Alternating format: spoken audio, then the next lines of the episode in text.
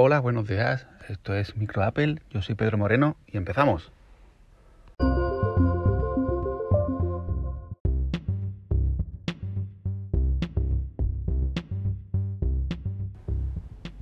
Tenemos bien cargadita de noticias la semana.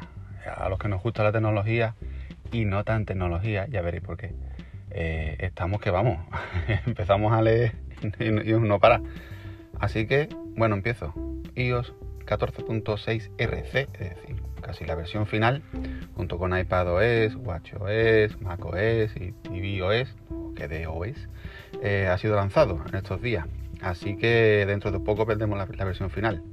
Con 14.6 veremos el soporte para Apple Music Lossless y el audio espacial. Eh, ¿Qué pasa? Que han sacado la 14.6 RC, pero es que ya han sacado también la 14.7 Beta 1 eh, una cosa bastante rara, que saquen las dos a la vez. Eh, lo que comentaba ayer de las actualizaciones de Android y iOS, que iOS cada vez lo hace de una forma diferente a como lo venía haciendo normalmente. Bueno, la principal noticia que se va viendo, mm, novedad porque se va viendo por ahora en, en 14.7 es que la aplicación del tiempo muestra la calidad del aire en más países.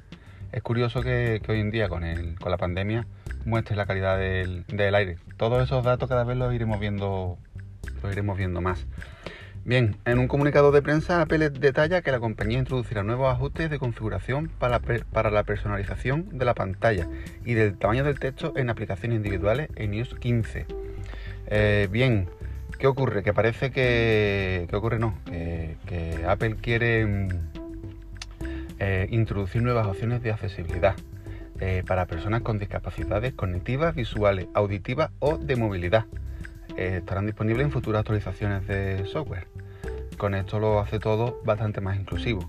Eh, la verdad es que es un, es un, detalle importante. Yo tengo compañeros con discapacidad y la verdad que todos estos mm, avances les hace a ellos la vida mucho más fácil. Bien, no sé si seguro, seguro que, ya lo habéis visto, pero hay un montón de imágenes ya rulando por ahí del Apple Watch Series 7 que traería consigo un rediseño similar a los nuevos iPad, así bastante cuadradito, parecido así, digamos, al, iPhone 12, y un color verde como los AirPods Max. La verdad es que son muy bonitos. Es difícil hacer un reloj feo, que los hay, porque es un, em, los relojes son, son aparatos que ya de por sí llaman la atención, no suelen gustar, entran por los, los hay feos, ya digo pero es difícil hacer, hacerlo feo, así que la verdad es que son muy bonitos. Echarle un vistazo. Em, bien. Problemas en el servicio de iMessage. Ayer hubo bastante, eh, hubo por lo visto bastante gente con bastantes problemas. Ya está funcionando bien. Así que sin problema. Eh, esta semana también se, creo que fue antes de ayer, eh, fue un aniversario y que hizo 20 años de la apertura de la primera tienda Apple. Eh, ¿Por qué lo comento? Porque coincide de que anoche salió la noticia de que Google abre su primera, su primera tienda permanente en Nueva York. Así que ya vamos a tener también tiendas Google. Tenemos las de Apple, las de Google y las de Xiaomi. Ahora no, vamos a saber cuál es cada cual, porque cada vez se parecen más.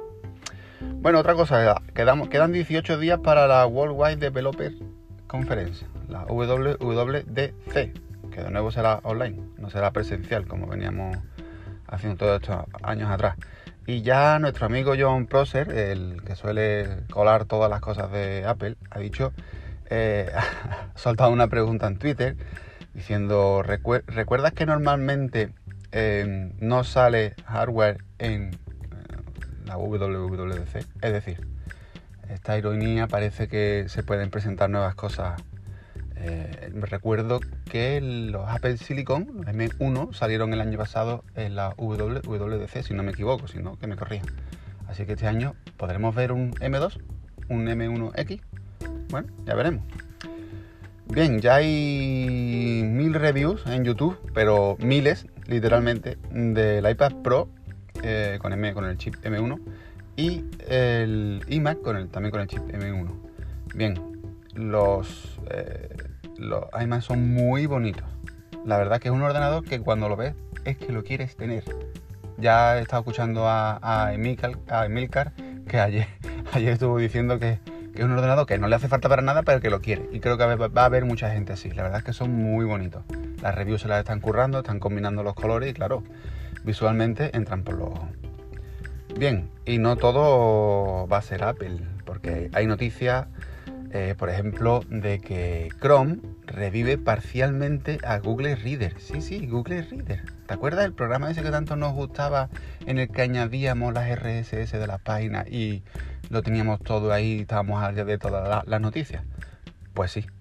El navegador eh, web está comenzando a probar una función que permite ver las nuevas publicaciones de sitios web preferidos en un solo lugar, como si se tratase de un lector RSS. Si activamos la función Chrome o Chrome, abrirá una especie de lector que mostrará los últimos contenidos de ese sitio web. Así que no será Google Reader, pero por lo menos se parece. Igual con, con nuestro apoyo lo consiguen y lo recuperan. De todas formas tenemos alternativas como Feedly o Reader o cantidad de programas que leen RSS, pero la verdad es que eh, como Google Reader, con la función que tenía de poder compartir las noticias y que se pudieran comentar ahí mismo, la verdad que era la caña. Esperemos que vuelva. Bien, otra cosa, y es que se pueden volver a verificar cuentas de Twitter. Ya sabes, los nombrecitos que tienen al lado el tic azul pues sí, ya se pueden volver a verificar. Ya han puesto nuevos pasos y demás y se pueden volver a verificar. Hay gente que le interesa y hay gente que no. Eh, otra cosa, y además no es de tecnología, pero es que lo tengo que decir. Ya han salido imágenes del reencuentro de Friends, así que echarle un ojo, ahí lo dejo. Y bien, un momento, por favor, de silencio, un minuto de silencio, porque Microsoft pone fecha para dejar de dar soporte compatible con Windows 10 a Internet Explorer.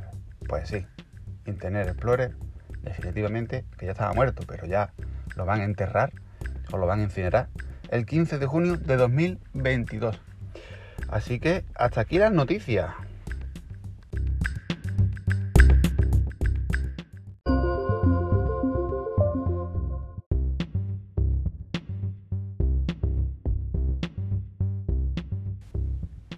Bien, ahora vamos con una cosa que parece bastante sencilla, pero que el otro día charlando había varias personas con iPhone y no sabían qué se podía hacer o cómo se hacía.